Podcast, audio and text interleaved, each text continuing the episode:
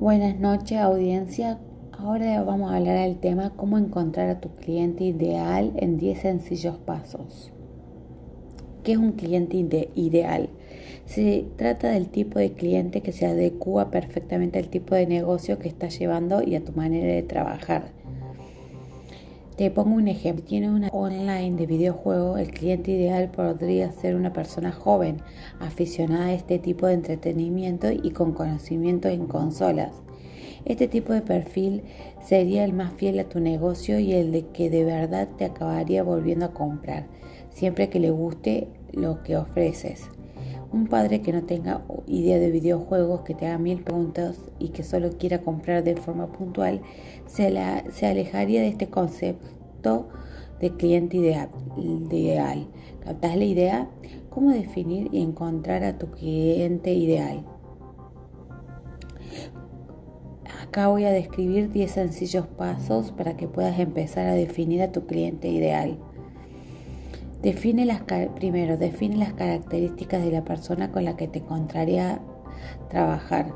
Te encantaría trabajar. Define sus gustos, su sexo, su edad, su su perfil psicológico, todo lo que se te ocurra. Dos, por otro lado, define con claridad qué ventajas frente a la competencia ofrece tu producto o servicio. 3. Investiga y encuentra los sitios web, foros o portales, por lo que suele mover el tipo de persona que buscas como cliente. Te servirá para entender mejor en, en qué es lo que necesita.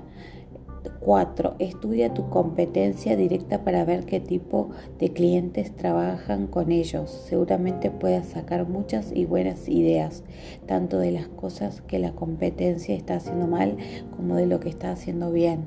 5. Estudia la mejor forma de llegar a tus clientes ideales, es decir, estudia el mercado intentando definir qué tipo de campaña publicitaria conviene más a tu negocio. SEO, SEM, redes sociales. 6. Resalta el valor añadido que ofrece tu producto para los que los clientes ideales acaben comprando en tu sitio, necesitas atraerlos. Saca nuevas ofertas, premios o regalos que realmente interesen a los clientes potenciales que buscas. 7. Cuida el diseño de tu sitio y amoldalo al tipo de negocio que tengas según el el sector. El diseño puede variar, por ejemplo, en el sector salud nos conviene tener colores chillones como el rojo, ya que pueden traducirse en desconfianza. 8. Pide el punto de vista a colegas expertos en el tema. Otra perspectiva nunca te vendrá mal. 9. Solicita la opinión a un cliente ideal cuando realices una venta. Pregúntale qué le ha parecido el servicio que mejoraría. 10. Trabaja los contenidos, ya sea los del blog o los del texto que se muestren en tu página, para ofrecer información gratuita de calidad que sea de interés para tus clientes.